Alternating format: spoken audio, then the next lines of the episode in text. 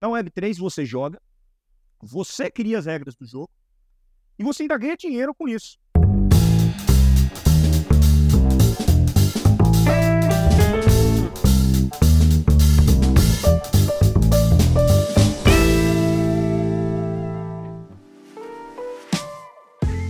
Olá, seja muito bem-vindo, muito bem-vinda ao LecCast. Eu sou Márcio Calais, como sempre estou aqui todas as terças-feiras, pontualmente às 18 horas e 18 minutos para apresentar para você o nosso podcast que hoje vai falar sobre oportunidades na Web 3.0 e vamos ter aqui um convidado muito especial para falar conosco, que é o Alexandre Sati, que é é diretor jurídico da Oracle e também DPO.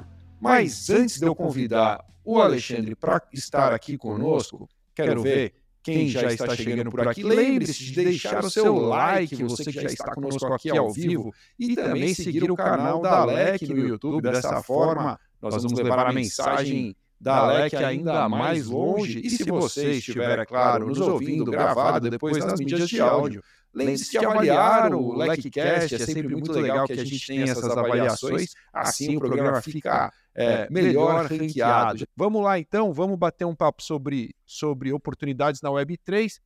Tem um recado importante para dar, já que a gente vai falar desse assunto de Web3, eu não posso deixar de te convidar para participar da segunda turma do curso de Criptoló e Regulação da Economia Digital. Esse curso aqui, ele está é, com as vagas sendo preenchidas muito rapidamente e as aulas iniciam no dia 29 de agosto. Então, se você tem a intenção de ser aí é, um especialista no assunto, se você quer encontrar as oportunidades que nós vamos falar aqui hoje, as oportunidades importantes para profissionais de compliance e para advogados em relação ao Web3, você precisa fazer o curso de Criptoló e Regulação da Economia Digital, curso que tem o Alexandre Sartre também como um dos coordenadores, ao lado do Daniel Sibil. Eu já vou deixar logo o link aqui no chat, para quem quiser saber mais, pode clicar nesse link que eu deixei aqui no chat do YouTube, e depois, é claro, vamos deixar na descrição do episódio, você vai poder saber mais sobre isso. Bora para o nosso papo de hoje, então quero trazer aqui para nossa conversa o Alexandre. Ale, seja muito bem-vindo ao LecCast. É um prazer ter você aqui conosco. Olá, Calai, boa noite. Boa noite a todos. É um prazer estar aqui com vocês hoje, falando sobre esse tema que eu gosto tanto aqui. Ale, mais uma vez, legal demais você estar com a gente aqui no LecCast. É, esse papo tem tomado alguns episódios nossos e, e, não é à toa. Realmente, assim, a audiência está interessada. O momento é, todo desse tema, né? Quer dizer, então não tem como a gente ficar de fora. E para a gente começar, e aí eu quero ir logo para o assunto da Web3, porque tem muita gente que ainda não tem clareza sobre isso. O que, que é a Web3? Pô, não faz muito sentido ainda para muita gente. Mas antes eu queria que você contasse um pouquinho da sua história. É sempre legal a gente saber como é que você se interessou por esse assunto, como é que você foi parar numa empresa como a Oracle, né? Se dedicar a assuntos de tecnologia, e dentro desse universo jurídico, conta pra gente como é que foi, claro, rapidamente, né? Mas como foi um pouco dessa sua jornada aí no direito e tecnologia? Legal. Bom, eu sempre fui um entusiasta de tecnologia, sempre gostei muito. É, e durante a faculdade eu comecei a me interessar muito pela parte de propriedade intelectual, né? Que tem ali uma sinergia muito grande com a parte de tecnologia. Então, Uh, eu fui, acabei estudar no, no, nos Estados Unidos, fazer um mestrado nos Estados Unidos, que era um mestrado que tinha um foco em direito e tecnologia, né, e tinha um enfoque ali em propriedade intelectual. E quando voltei para o Brasil, uh, vim para São Paulo, uh, e aqui em São Paulo comecei a minha carreira no escritório de advocacia. Uh, trabalhei um tempo nesse escritório, atendia ali clientes né, estrangeiros, né, cuidava é, da parte contenciosa, então, é, cuidava ali dos processos. É, e aí depois eu decidi que, tá bom, não era exatamente o que eu queria da minha carreira, eu queria trabalhar em, em empresas. E aí comecei a minha carreira, em, né, passei por algumas empresas antes de chegar na Oracle, é, sempre com esse viés né, é, mais voltado para a propriedade intelectual, e quando eu entrei na Oracle, eu realmente consegui uh, abraçar aquilo que, que era a minha paixão, que era essa parte de PI, mas também a parte de tecnologia. E a partir daí fui começando a, a, a me aprofundar nos temas. Uh, e nos últimos, nos últimos tempos aí tenho dedicado bastante do meu tempo aí para entender um pouco mais sobre esse universo da Web3 e do universo cripto. Que legal. Eu também estou aprendendo muito, cara. Estou aprendendo muito com vocês. Esse curso, putz, é, ele é super inovador, né? E ao mesmo tempo ele já, você vai poder falar mais sobre isso, né? Ele já vem para suprir uma demanda de muita gente que está atrás de especialistas aí. Tá faltando, como eu, eu, já, já me lembro do começo de compliance. Cadê, cadê os profissionais de compliance? Não tinha, né? Então é, é aquele momento que quem que realmente quer sair na frente vai poder aproveitar. Você falou que você não, você veio para São Paulo. Você não é de São Paulo, cara? Achava que você era daqui? Não, eu sou eu, eu brinco que eu sou agora sotero-paulistano, né? Eu sou, eu sou da Bahia. Mas já faz tempo. O sotaque já, já ficou para trás, pô. Meu sotaque tá meio William Bonner agora, né? Quando você não tem mais um sotaque definido. Né? Mas eu tenho 12 anos já aqui em São Paulo. Ah, tá explicado. Você volta para lá, eles te chamam de paulista, você vem para cá, eles te chamam de. Exatamente. É, é bem isso. A gente está no meio do caminho. Beleza. Ale, conta pra gente então, vai, pra gente botar toda essa turma que tá conosco aqui ao vivo, quem vai escutar gravado depois, antes da gente falar das oportunidades em si, só pra gente nortear realmente o papo, se você tivesse que explicar de forma bastante simples, para quem não tem ideia do que a gente está falando, o que é o Web 3.0? Vamos lá. É, eu acho que a gente precisa contextualizar um pouco, né? Eu, eu sei que o Casta teve aqui semanas atrás, né? O Casta é professor do nosso uh, do nosso curso de, de, de é um dos maiores aí, pensadores, eu acho que uh, né, atualmente sobre o tema, e ele tem uma visão um pouco mais filosófica né, da Web3. Ele fala que a, a Web3 é, é, um evento social, um fenômeno social. Né? Eu acho interessante quando ele fala, fala isso, faz sentido, mas eu vou deixar essa discussão mais filosófica para o Castro, eu vou tentar trazer aqui um pouco mais para a realidade. Eu acho que a gente consegue entender a Web3 se a gente pensar um pouco nas gerações anteriores da Web. Né? Então, a gente teve a Web 1.0, que foi a primeira versão da internet. Então, lá nos anos 90, né, a gente tinha ali aqueles sites que eram sites estáticos, né? Você não tinha uma interação. Então, quem não tinha conhecimento técnico, é, basicamente só conseguia ler, pesquisar conteúdo, né? Então, é, se a gente lembrar aqui que naquela época não tinha ferramenta de busca, então você não tinha o Google, né, para procurar ali algum conteúdo. Então, era aquela internet mais estática, né? A Web 2.0, ela veio nos anos 2000 e fez com que a internet ela ficasse mais social, né? Ela ficou mais colaborativa a internet. Então as pessoas começaram a gerar conteúdo e compartilhar esse conteúdo, né? Foi quando surgiu rede social, surgiu blog, surgiu os wikis da vida, né? É, a Web 2.0, ela também tem como característica né, uma centralização dos dados nos grandes conglomerados de tecnologia. Então, você tem ali o surgimento das, dos grandes players de tech. Né? Você tem a Meta, você tem o Google, você tem a Amazon, você tem a Microsoft. Ou seja, o controle da internet, ele de alguma maneira ficou centralizado. É, e agora a gente está vivendo um momento de transformação. Esse momento de transformação é o que a gente está é, chamando de Web 3 ou Web 3.0. E a principal característica da Web 3.0 é a descentralização. Né? E, e, o que, é que essa descentralização significa? É, significa que as informações e os aplicativos eles não estão mais concentrados nos servidores que são controlados por essas grandes empresas de tecnologia, como acontece na Web 2.0. Ao invés disso, eles estão distribuídos né, em redes globais que são descentralizadas, né, que nada mais é que a blockchain, né? É, então, na Web3, você basicamente deixa de precisar de intermediários para acessar a internet. Então, a gente falou aqui da, da é, eu falei aqui agora dos grandes players de tecnologia, né? Se a gente for pensar hoje, por exemplo, né, nas aplicações que a gente usa no nosso dia a dia. Então, você usa o Instagram, você usa o Twitter, você usa o LinkedIn, é, você usa o YouTube. Uh, que esses aplicativos são criados hoje, né? Então, a, o aplicativo ele é criado, mas ele não cobra nada do usuário, né? Ele é lançado, ele tenta ali atrair né, a maior quantidade é, é, de usuários possível e a partir daí é, o aplicativo ele vai lucrar com você, com a base de usuário, né? É, mas esse lucro, de onde é que ele vem? O lucro ele vem dos nossos dados. Então, para acessar o aplicativo, você tem que abrir mão dos seus dados, né? Que vão ser utilizados para o quê? Para o marketing, né? Vai ser utilizado ali para direcionar vendas de acordo com o seu perfil, né? Então, na Web 2.0, que é a gente ainda vive a Web 2.0, você não tem controle dos seus dados, né? É, você não sabe onde é que eles estão armazenados, você está sendo monitorado o tempo inteiro e você nem percebe que você está sendo monitorado, né? E, e além disso, né, você está sujeito a regras, né? Eu fico brincando, né? As regras elas são estabelecidas por esses players é, e elas podem mudar a qualquer momento, né? Outro dia estava fazendo uma analogia com um jogo de futebol, né? É, quando, quando você fala de, de, de Web 3.0. Então, pensa num jogo de futebol, né? Na Web 1.0, você basicamente você podia assistir enquanto os outros jogavam. E ainda assim, assim, sua visão de campo não era das melhores. Na Web 2.0, deu uma evoluída, né? Você passou a participar do jogo.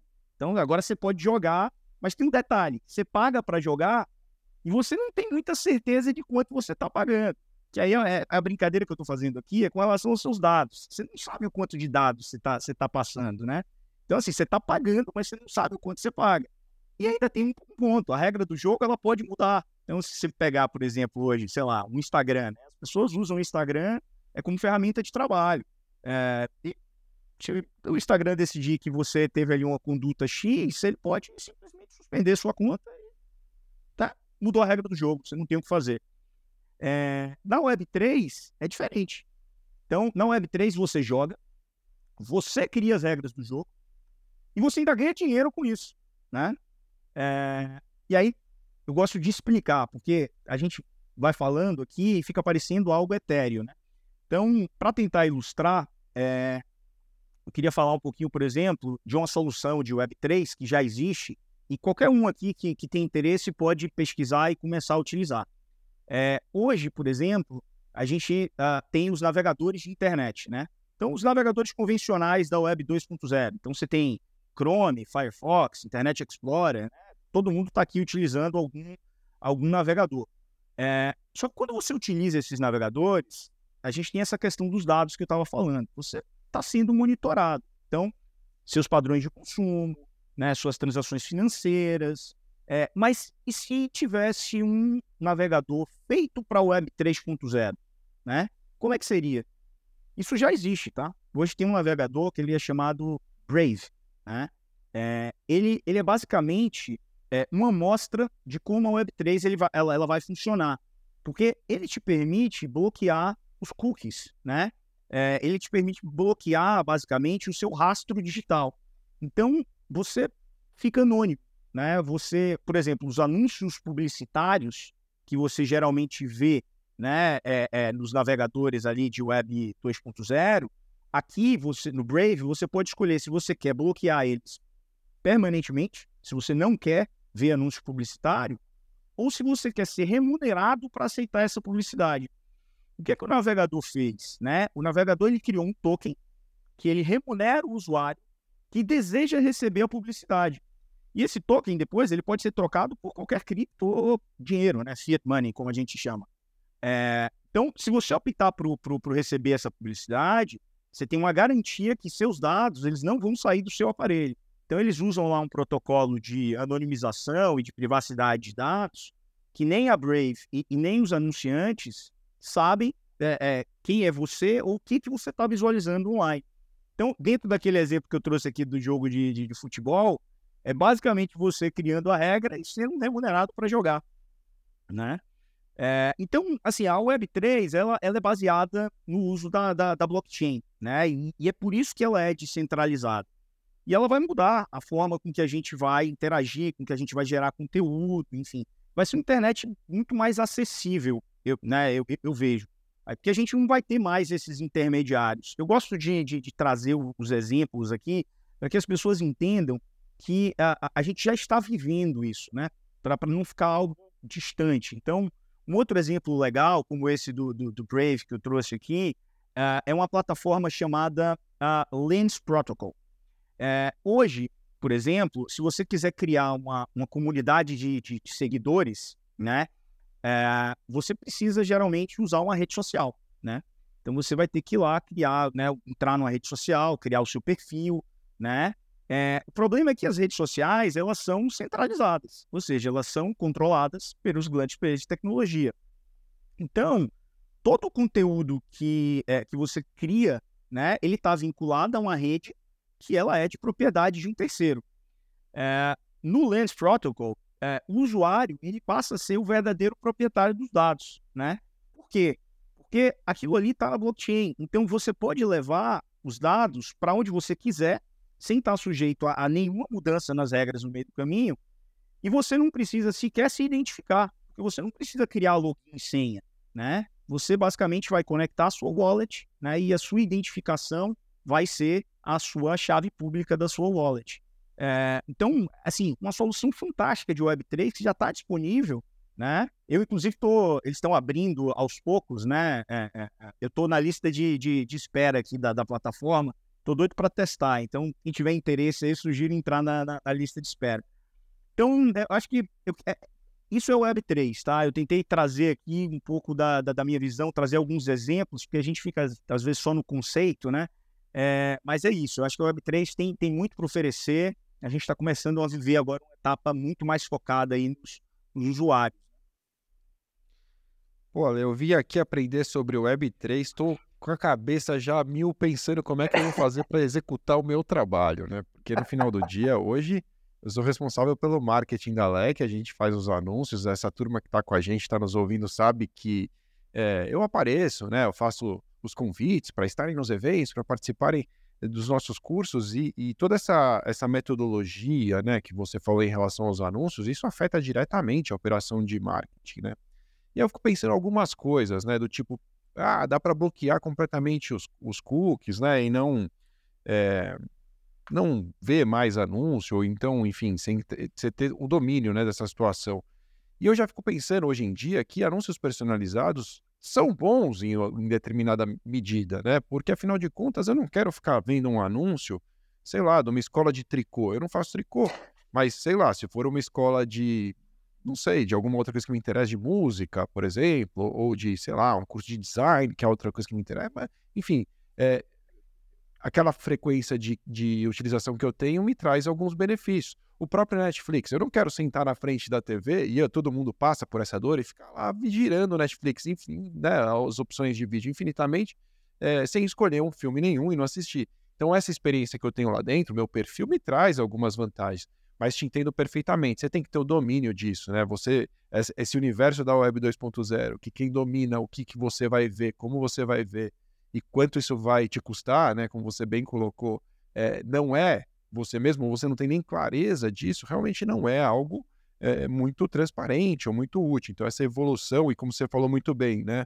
É, essa transformação que traz descentralização em rede, redes globais e que elimina os intermediários, é, tem muitas vantagens a trazer. Imagino que vai revolucionar realmente a forma como a gente usa a internet.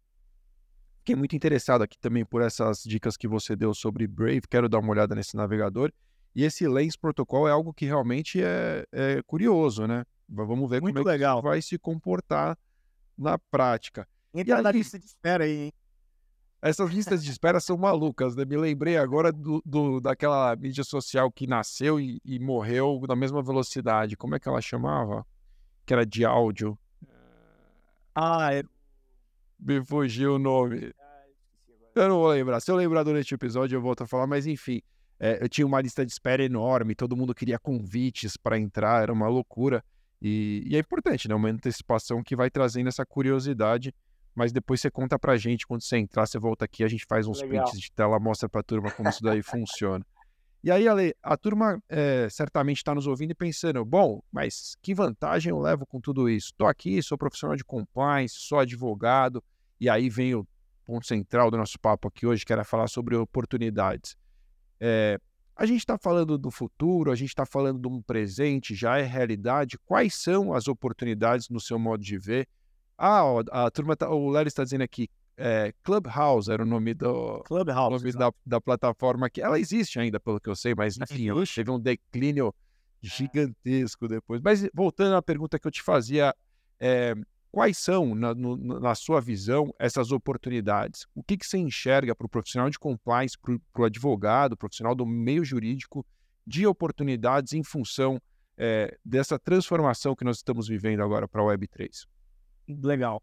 Bom, a gente tá, a gente vive um momento agora que eu acho que é, é um momento único, né? Porque, e por que, que é único? Porque a gente tem muita incerteza, né? E as incertezas que eu, que eu trago aqui, uh, pensando no profissional uh, uh, jurídico e do compliance, são as incertezas regulatórias, né?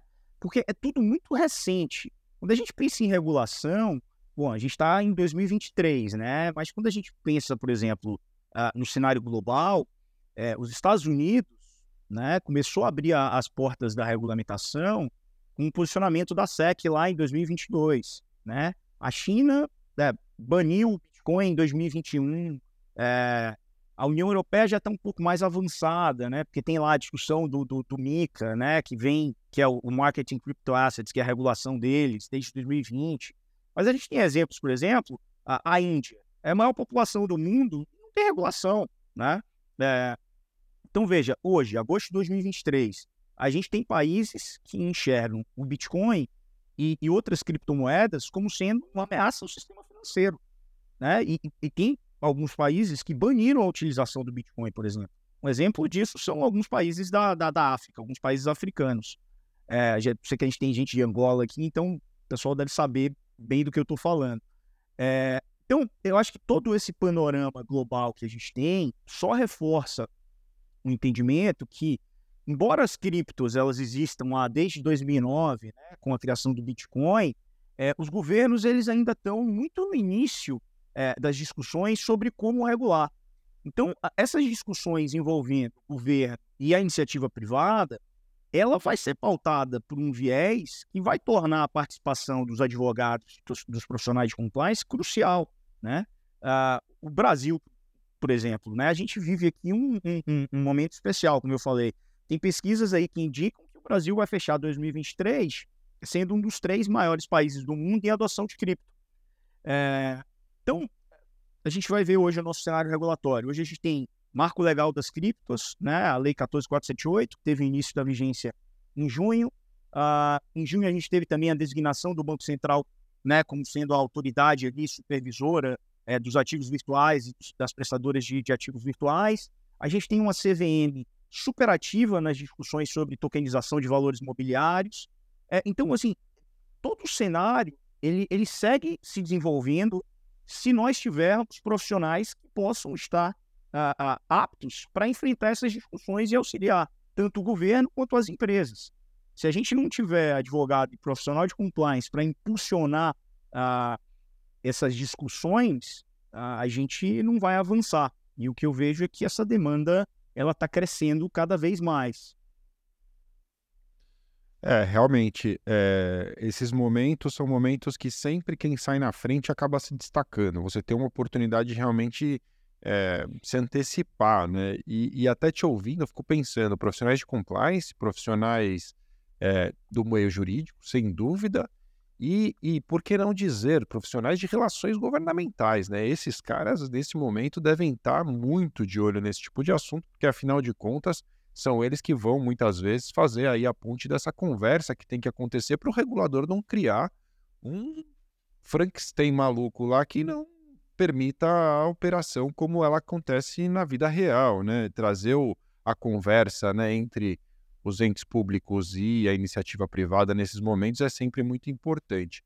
Quando a gente olha, Ale, para o universo é, do público, né? já que a gente está falando do meio público, também me, me ocorreu isso. É, o setor público demanda já conhecimento desse assunto também? O universo de quem faz concursos, por exemplo, faz sentido que essa pessoa se dedique a estudar um pouco mais sobre o assunto? O que você pensa? eu acho que faz total sentido, né? É, eu, inclusive, eu tenho visto uh, cada vez mais concursos públicos exigindo conhecimento específico em Web3. Então, eu já vi concurso para juiz pedir, é, concurso para procurador, concurso para auditor, uh, e, e, por aí vai, né? E, e, na minha visão, você, qual é o maior indicativo da relevância é, é, de determinado tema uh, senão quando o Estado passa a exigir que os profissionais que vão compor seus quadros tenham conhecimento específico sobre aquilo, né? Então, assim, existe, né? É, e aí tem uns exemplos que são muito legais, porque, por exemplo, se a gente for pensar na prática, né, eu gosto dos exemplos práticos. Então, por que, que um procurador do Estado deveria saber, por exemplo, sobre blockchain? Né? É, e aí eu, eu fazia essa, essa ilação aqui outro dia. Tô, você já parou para pensar que a, tele, a tecnologia blockchain pode ser usada, por exemplo, para garantir a segurança e a transparência em processo de licitação, né? Por princípio, o processo licitatório ele tem que ser público. Então, por que você não vai garantir, por exemplo, a transparência usando a blockchain? Pode ser uma possibilidade. Uh, no ano passado, por exemplo, teve um. Eu estava vendo essa, essa notícia, teve um concurso uh, do Senado, né? É, e aí tá, tá, bem alinhado com o que você estava falando aí dos profissionais de relação, govern relações governamentais, porque esse concurso do Senado é, ele era para um cargo de consultor legislativo. Então veja, é, eu estou falando de assessoramento legislativo, que são os profissionais que eles vão estar no centro das principais discussões regulatórias.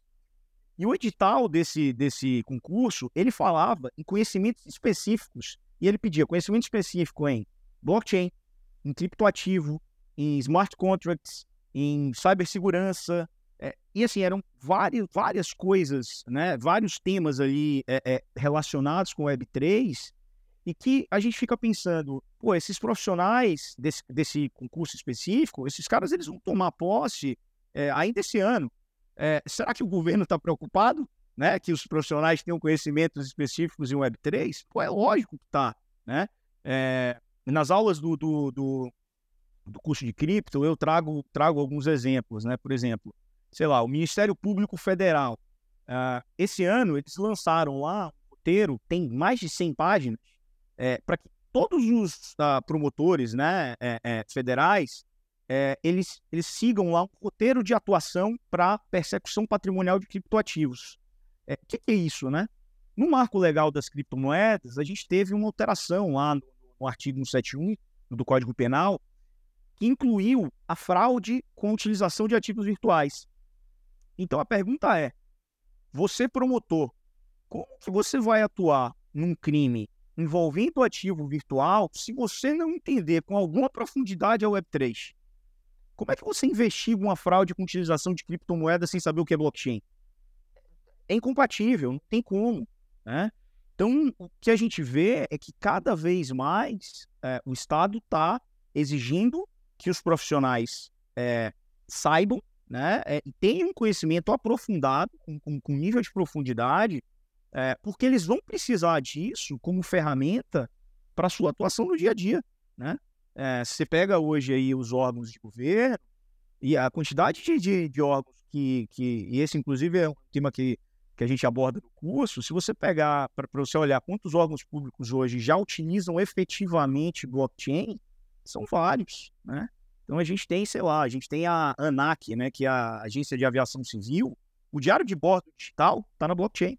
Né? O DataSUS, por exemplo, tem uma blockchain privada lá que você faz a troca de, de da, né, do, das informações clínicas é, entre os estados. Então, assim, a gente tem diversos exemplos demonstrando aí que, que o Estado ele, ele vai efetivamente utilizar essas tecnologias e se você almejar uma carreira pública, você vai precisar ter conhecimento sobre o tema. Cara, é muito legal você falar sobre isso, porque eu, quando advogava, eu lembro que eu tinha algumas dores importantes no judiciário, é, agora que eu não advogo mais, eu falo com mais tranquilidade ainda sobre isso, porque tem temas que você vai levar para o judiciário que o juiz. E assim também, o juiz não é obrigado a saber sobre tudo. Faz todo sentido que existam assistentes técnicos nas discussões judiciais e tudo mais, porque afinal de contas, claro, tem assuntos que é, não dá para compreender sem um especialista. Quando vai para um assunto médico, por exemplo, o juiz não tem que saber é de medicina, né? Vai haver ali um médico especialista que vai fazer esse papel, tá tudo certo. Mas eu, eu enfrentava às vezes discussões com temas jurídicos pouco recorrentes, atípicos no universo jurídico, que o juiz é, não acompanhava o raciocínio, porque era coisa nova, era uma... Você, pô, você falou que você, gosta, você, você veio de marcas. Você deve ter vivido experiência de, de tratar disputas sobre, sobre marcas e, e, e, propriedade intelectual, não é isso que você fazia no começo? Ou eu me enganei? Você falou assim, não, isso. É. Cara, isso daí no judiciário era uma briga, principalmente quando você pegava um juiz que tinha pouco interesse pelo assunto, era super difícil. Imagina se cai na mão de um juiz que tem um perfil como esse, de pouca é, atualização, uma discussão que envolva criptoativos e fraudes, como você colocou, num universo é, né, de moedas virtuais. É complicadíssimo, cara. Então é interessante saber que o Estado já está de olho nisso também, se adiantando e preparando seus profissionais para poder, poder enfrentar. Tem uma pergunta legal aqui para te passar da nossa audiência. O Rodrigo Leritz, que é um amigo querido meu, está aqui acompanhando hoje mais uma vez, está sempre com a gente, está perguntando o seguinte: como controlar essas regras do jogo? Quem seria o responsável por olhar este novo movimento? É, é, é curioso pensar, né? Se você fala em descentralização, né? Em, em tirar intermediário, quem cuida disso? Quem é responsável numa relação que não tem intermediário, né? Quem que vai fazer esse papel na Web3? O que, que você pensa sobre isso? É, eu acho que esse é um desafio, né? Então, é, eu acho que hoje a regulação, do jeito que ela está posta, né? Eu acho que ela está indo no caminho certo, que é a gente não pode regular a tecnologia, porque a tecnologia ela vai continuar evoluindo. Então, assim, a gente tem que regular é, quem são os jogadores, né? Então, pensando lá no jogo de futebol, né?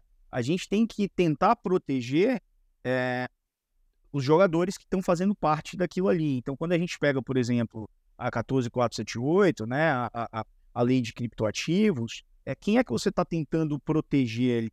Você está tentando proteger a parte mais fraca, que é um investidor que muitas vezes não é especialista em, em ativos virtuais. Então, esse cara, ele precisa de proteção do Estado, sabe? É, obviamente que a gente tem uma série de, de, de desafios com, com, com, as tecnologias descentralizadas. É, então, a, a, as coisas estão sendo construídas. Então, por exemplo, esse exemplo que eu dei aqui da, a, da persecução de, de, é, de ativos né, é, pelo Ministério Público, de ativos virtuais, é algo que está sendo construído, porque né, você buscar ativos virtuais não é a mesma, a mesma coisa de você buscar né, um, um ativo, né, um, um imóvel, né, ou um dinheiro na conta, ou é isso, né? Ainda, ainda não tem o, o, Bitcoin Jude, ainda não tem o Bitcoin é, Jude. Tem, não tem o Bitcoin Jude. Então é. Mas já existem formas de você ir lá e, e, e buscar isso, entendeu? É, as coisas vão evoluindo uh, e vão surgindo novos desafios. É, realmente, é um, é um universo novo. E, e, o que a gente falava até na, na conversa com o Casta, que eu me lembro que foi muito importante, é tentar imaginar que sem regulação, sem uma regra do jogo, sem cuidar do assunto, é improvável que isso pare em pé, né? As pessoas precisam realmente de uma ordem e, essa, e, e tem que aprender realmente qual que é o melhor formato de botar ordem sem criar uma intervenção que viabilize a própria tecnologia, que isso também é algo que, que uma regulação exacerbada pode proporcionar. Queria te perguntar, é, ainda voltando um pouco sobre as oportunidades, né, que é o nosso tema central aqui, que tipo de habilidade é esperada de um profissional é, que vai atuar nesse setor? Né? O que, que é desejado num, numa contratação de um profissional que vai atuar por aí? Vem do mundo jurídico, vem do mundo de compliance ou de, enfim, desse universo que a gente transita e vai caminhar para ser um profissional que vai tratar da regulação dessas novas tecnologias. Você sabe dizer o que, que hoje se espera desse profissional em termos de habilidades? Não, legal. Essa é uma pergunta boa, uh, porque eu fiz um trabalho de pesquisa né, para a nossa primeira turma de Criptoló, então eu fui pesquisar as vagas que estavam disponíveis né, hoje no mercado de Web3. Né? Então, hoje, no mercado, você tem vagas que elas vão cobrir todos os níveis de senioridade. Então, no mercado jurídico, você vai ter a vaga de diretor jurídico, que é o, né, o cargo ali mais alto dentro da, estrutura organizacional, mas você também vai encontrar vaga para advogado pleno, advogado júnior. E no compliance é a mesma coisa. Você vai ter lá a vaga de compliance officer, você vai ter gerente, analista. E é, o que eu queria dizer é que as pessoas às vezes acham que ah, mas não tem vaga. Não, as vagas elas existem, tá? Elas estão disponíveis e tem vaga aqui no Brasil, inclusive. Né? Uma grande quantidade de vagas. Na última turma do, do, do, do curso de cripto, né, que a gente finalizou, acho se não me engano, em maio, é, eu trouxe um compliance officer é, de uma das maiores corretoras de criptomoedas do mercado. E eu pedi para ele para ele falar justamente com, com, com, os alunos o que, que ele via né, ali do momento de mercado e ele estava, curiosamente, com duas vagas para né, de nível gerencial em aberto. Então eu falei, ó, você já pode escolher alguém aqui do. pode escolher alguém aqui do curso, né? E levar. Mas brincadeiras à parte, o que, que eu quero dizer com isso? É, é que a gente está hoje num momento de baixa do mercado, né? É, a gente está aqui num, num, num, bear market, né? Imagine o que, que a gente vai ter pela frente no próximo bull market. Então, a gente vai ter aí mundo de, de, de, eh, de oportunidades para esses profissionais. E respondendo a sua pergunta sobre a questão da, das habilidades, né? Eh, quando eu fui fazer esse trabalho de pesquisa para entender, eu queria entender o que, que os recrutadores eles estavam buscando uh, uh, nesses profissionais. E o que, que eu percebi quando eu fui olhar essas vagas? É que as habilidades que estão sendo pedidas, elas não estão distantes das habilidades que um advogado corporativo, né, ou um profissional de compliance, ele já tem, né? É, então, alguns exemplos. As vagas, por exemplo, pediam, ah, como habilidade, né? Você precisa ter habilidade para fazer pesquisa de legislação e, e, de regulamentação nacional e estrangeira para ajudar o business na, na, tomada de decisão estratégica. É, é lógico, né? A, a legislação sobre cripto, como eu falei, ela, ela é muito recente, ela vai continuar se desenvolvendo. Então, você vai precisar de um profissional que esteja completamente antenado, esteja super atualizado e acompanhando é, não só o que acontece no Brasil, mas o que acontece no resto do mundo, né? Porque é, você tem uma decisão, sei lá, lá na SEC americana, é, todo o mercado passa a falar sobre isso, né? Então, assim, os órgãos, eles, eles se conversam, né? Ah, então, tudo impacta. E aí, outras coisas, né? Então, uh, aconselhamento do negócio com relação ao, ao lançamento de, de, de, um determinado produto novo. Né? Então, é, a gente teve, é, no, acho que no último Lecast, a Juliette aqui, que a gente estava falando sobre tokenização de ativos lá, é, e eu acho interessante, porque, sei lá, a gente tem o parecer da CVM, que coloca lá qual é o limite de atuação da CVM com relação aos criptoativos, né? Então você vai, imagina que uma empresa ela quer lançar um token seja qual for o token, né? Ele quer lançar um token de pagamento, um token de utilidade. É, tem uma coisa chamada Howey Test, né? Que é, é um, um teste famoso lá que foi utilizado pela SEC americana para determinar se um criptoativo é um valor mobiliário ou não.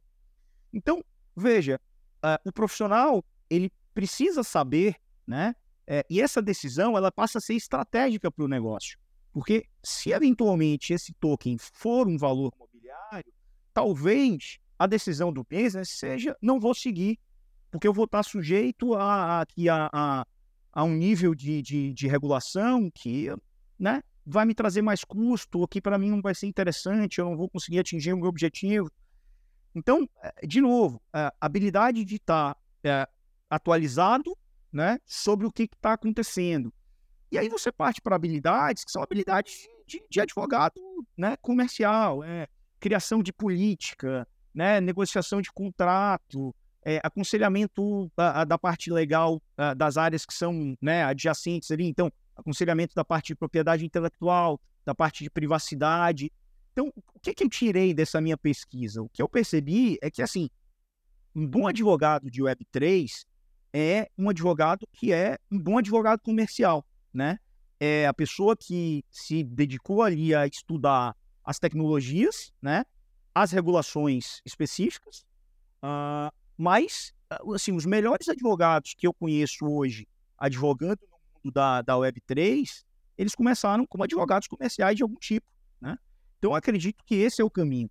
É, o conhecimento da tecnologia ele vai ser fundamental, ele é um primeiro passo, é, mas a experiência prévia atuando em outras indústrias, né, dando ali aconselhamento legal e de compliance da maneira correta, é o que é, essas são as habilidades que, que, que o mercado tá, tá, tá pedindo, sabe?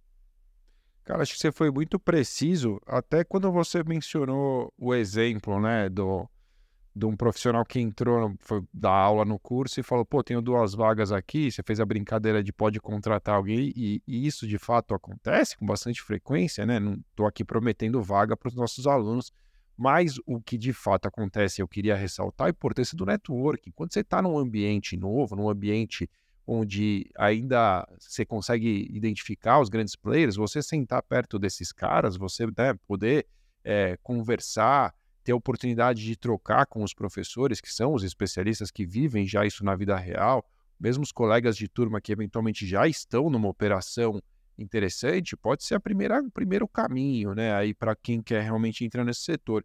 E olhar para as habilidades também faz todo sentido o que você está dizendo. Não, não, não é porque é Web3 que está fora do universo corporativo. A gente está falando de direito empresarial, a gente está falando de direito comercial e, e, e, claro, com esse, com esse toque que você dá a mais aí, com toda a razão, sobre atualização em relação aos termos de tecnologia. Mas o que eu gostei bastante mesmo, eu acho importante destacar aqui, foi algo que você passou meio rápido, mas que eu acho muito especial, cara, que é o seguinte: tem coisas que não estão claras na lei ainda. Essa habilidade de olhar para o mundo, enxergar o mundo e falar, hum, isso aqui cabe dentro daquele universo que a gente estava falando, ah, isso aqui cabe. Então, a lei que já existe vai ter que se virar com o que existe hoje. Como a gente já falou várias vezes aqui no LECCast, e quem é do mundo jurídico está cansado de saber, a lei não vem na frente, a lei vai correr atrás do que a vida em sociedade vier a evoluir e ela vai correr atrás para tentar regular. Quando não existe ainda uma especialização, muitas vezes o que já existe é capaz de suprir né, a ausência de uma regulamentação específica. Então, essa capacidade de olhar para o bicho e falar: tem focinho de porco, tem rabo de porco, tem orelha de porco, possivelmente isso aqui é um porco com outro formato. É algo que é uma habilidade importante mesmo, né? Pensar é algo que as pessoas podem se identificar, falar, pô, eu sou um cara que tem uma visão aguçada, uma percepção aguçada para interpretar aí a, esses, esses fatos da vida e trazer para dentro do direito, isso realmente vai ter muito valor. Eu achei isso muito interessante, Ale. Para a gente caminhar para o nosso encerramento, eu não posso te deixar de te perguntar algo que também é uma pergunta recorrente, sempre que a gente fala de novos universos. Então, quando a gente começou a falar de compliance lá atrás, as pessoas falavam, poxa, mas eu quero ingressar, mas eu não tenho experiência no assunto. Ah, vamos falar de proteção de dados, tal, um novo momento, proteção de Poxa, eu queria, mas eu não tenho experiência. ESG, mesma forma, né? É algo que ninguém nasceu experiente, ninguém se graduou para ser um especialista em ESG, não havia essa carreira lá atrás. E aí as pessoas vencem a barreira de, da experiência de múltiplas formas. Nesse, nesse aspecto aqui, nesse nosso papo de hoje, o que, que você pode recomendar para as pessoas em relação a superar a barreira da, da falta de experiência que, obviamente, pouquíssimas pessoas têm nesse momento, neste assunto? Ótimo, eu adoro essa pergunta e esse é, esse é um tema que a gente, que eu particularmente falo lá no nosso curso bastante, né? É, nesse processo de pesquisa da, da, das vagas, é, e acredite, gente, eu, eu, fiz uma pesquisa de vagas né, realmente profunda aqui. É, olhando né, essas vagas que estão disponíveis, eu fui também entender não só uh, o que, que os uh, recrutadores estavam pedindo uh, de habilidades, mas também o que, que eles estavam pedindo de experiência. E o que, que eu vejo aqui? Né? É, quem é que pode dizer hoje no mercado que tem realmente experiência dando aconselhamento legal e de compliance para a indústria de Web3? Assim, são pouquíssimos profissionais, né? É, são é, pouca gente tem, tem experiência. Então é legal a gente lembrar, por exemplo, você estava citando as outras áreas, é, como é que era no passado? Como é que foi com as outras áreas, né? Quem tinha experiência em compliance no Brasil 10 anos atrás? Né? A, a, a lei anticorrupção hoje está completando aí 10 anos. Ninguém tinha experiência em compliance, né? Privacidade. Quem tinha experiência em privacidade 10 anos atrás? Ninguém falava em privacidade, né? É, é tudo muito recente. Então, uh, eu fiquei, eu fiquei feliz quando eu fui pesquisar e, e, e, achar as descrições que as empresas contratantes estavam colocando nas vagas, na parte de, de, uh, uh, de experiência, que é óbvio, né? Para alguns cargos específicos ali, então você tem um cargo mais sênior, então você, você, tem ali uma experiência prévia que é, que, que é requisitada, óbvio. Um diretor jurídico, ele vai precisar ter uma experiência de gestão, né? Um compliance officer, idem, né? É, ou, ou, talvez quando você vai falar ali de um advogado ah, que vai precisar de um conhecimento mais de mercado de capitais, porque ele precisa ali entender uma parte mais regulatória da CVM. Aí você pode ter alguma coisa de, de pedido de, de, de, experiência específica. Mas tinham muitas vagas que basicamente era dizer, é, eles, o que a vaga dizia era, é, na parte de experiência, era interesse na tecnologia blockchain, vontade de aprender, estar atualizado sobre as leis, sobre as políticas é, enfim, sobre o sistema financeiro e sobre a blockchain. Uh, ou como você falou, é, exatamente, tinha isso na descrição de uma vaga. Ter um pensamento estratégico conseguir identificar lá pontos chaves para navegar num cenário regulatório complexo. É, sabe, ser apaixonado por blockchain e por cripto. Então, assim, o mercado, ele me parece que ele, ele já está demonstrando que ele sabe que é tudo muito novo. Então, a experiência dos profissionais que, que, que né, atuam ou vão atuar nessas frentes, ela está só começando. Quem quiser se dedicar a, a começar a aprender agora, já está saindo na frente e vai ter oportunidade. As vagas elas estão aí. Cara, é, é, muito é muito maluco mesmo. Eu fico, minha cabeça fica voltando no tempo, né? Quando eu comecei a me interessar por compliance, era 2012, 2013, era um pouquinho antes da lei. É, já contei, não vou contar de novo a história. Se você não sabe qual é a minha história em compliance, você vai ter que esperar ou vai ter que buscar alguma informação. Não aguento mais contar isso. Tô, tô brincando, mas tem essa informação, já falei várias vezes, já falei também na compliance. Mas a verdade é que não tinha muito sobre o assunto. Eu fui estudar na LEC. A LEC foi a primeira coisa que eu encontrei, né? Começou lá. E, e as vagas desse, naquele momento era exatamente o que você está dizendo. Era assim, falando a verdade, era muito mais para advogado naquele momento, no começo, porque assim quem estava mais perto de resolver o problema? Pô, o cara já é gerente jurídico, dá para ele, isso aí é uma lei, dá para ele que ele se vira. No começo, muita gente era gerente jurídico, virou gerente jurídico de compliance. Quem era é, analista, ou, ou, enfim, um advogado júnior, né, como a gente chama, um começo de carreira jurídica, é, teve a oportunidade de se especializar. Fala, não, eu quero esse caminho e não tinha uma exigência de experiência. E esse é o momento que a gente está vivendo agora. Esse é o momento que não dá, é o que você falou. Não tem como você falar. Um cara com três anos de experiência num assunto como esse está pronto para ser gerente, é, quiçá diretor até, dependendo da situação. E, e você falou muito bem. É, as, as, as habilidades para um cargo de gestão são as capacidades de ser gestor. Não é, na verdade, uma, né, uma capacidade, uma experiência específica nisso. Você vai ter que saber, sei lá, se portar como um diretor, se portar como um gerente, é, assumir as funções de, de liderar uma equipe, de fazer um orçamento, planejamento estratégico, coisas que não fazem parte do dia a dia de alguém que é mais operacional é, no início de carreira. E o grande lance é que isso hoje está ao seu alcance. Você que está nos ouvindo é, ou nos assistindo aqui no LinkedIn e também no YouTube, você está diante de uma oportunidade de, em dois, três anos, se tornar um profissional altamente desejado no mercado, porque você tem essa, essa chance de sair na frente e conquistar essa experiência com bastante antecedência ao, ao boom, né? o que está para acontecer e vai acontecer muito em breve. Então não perca esta chance. Eu acho que tem alguns temas que neste momento são assim temas de muito, muito potencial. ESG ainda é um tema que não está nem no começo também do que vai proporcionar, mas claro, já é um tema já está na agenda de uma maneira mais importante, né? Um tema que já tem um impacto claro hoje no valor dos papéis, então as empresas não podem realmente é, fechar os olhos para isso. Eu acho que o que a gente está falando aqui é algo que é uma oportunidade ainda mais quente, né? Uma oportunidade que se você ingressar nela, você vai pegar ela ainda muito no início.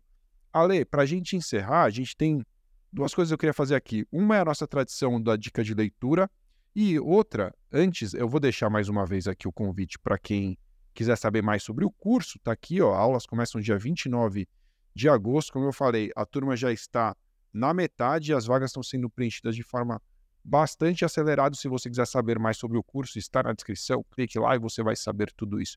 E a outra que eu ia te perguntar é se eu esqueci de te perguntar algo mais, porque assim, tinha separado aqui um monte de outras coisas, mas a gente ia começar a falar de blockchain de novo, entrar assuntos que eu acho que a gente podia se tornar meio repetitivo é, em razão dos episódios recentes que a gente teve que enfrentaram de forma bastante importante esse assunto de blockchain.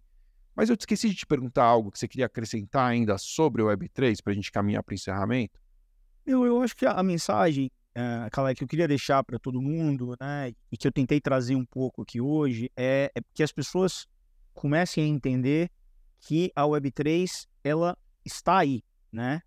As soluções elas já existem, né? A gente vê hoje, é, como eu falei aqui, o governo utilizando as, né, a, a, blockchain, a gente vê hoje as empresas tradicionais é, que são de fora do mundo cripto uh, usando soluções em blockchain.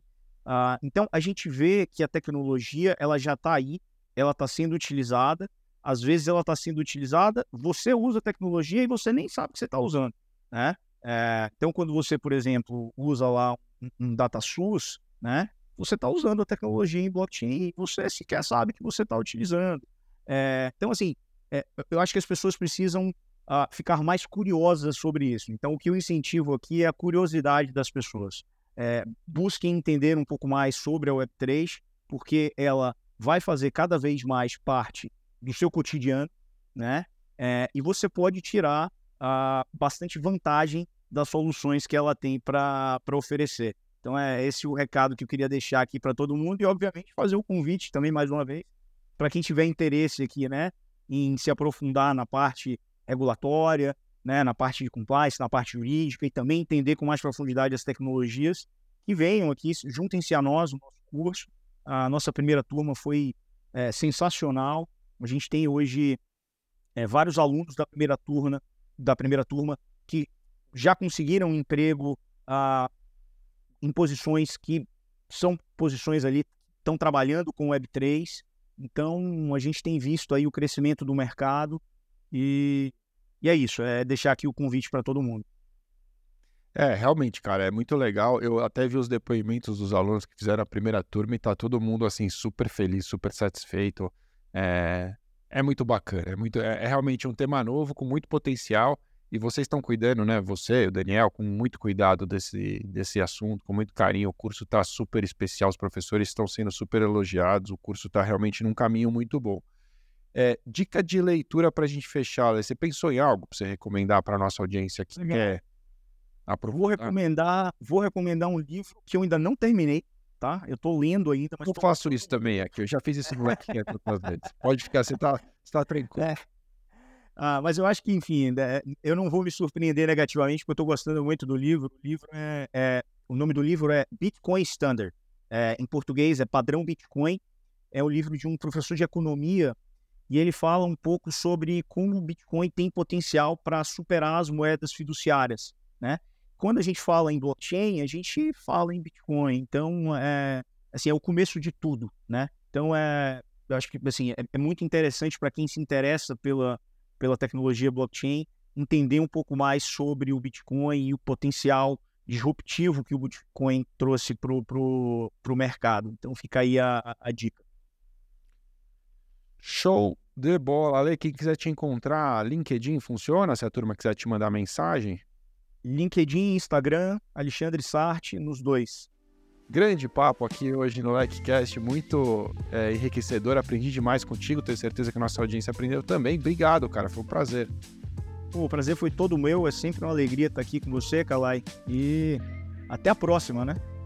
É isso aí, até a próxima. Obrigado também a você que nos acompanhou até aqui. Se você quiser saber mais sobre o curso, o link já está na descrição. Lembre-se de deixar o seu like, seguir a LEC nas mídias sociais.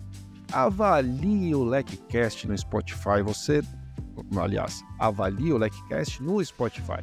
Você não sabe o que isso é importante para a gente, porque dessa forma o nosso nosso programa aparece para mais gente, faz a nossa audiência crescer e é muito, muito legal. Se você quiser saber mais sobre compliance, criptolaw, proteção de dados, relações governamentais e muitos outros assuntos, inclusive ESG, acesse o site da LEC em leclec.com.br. Valeu!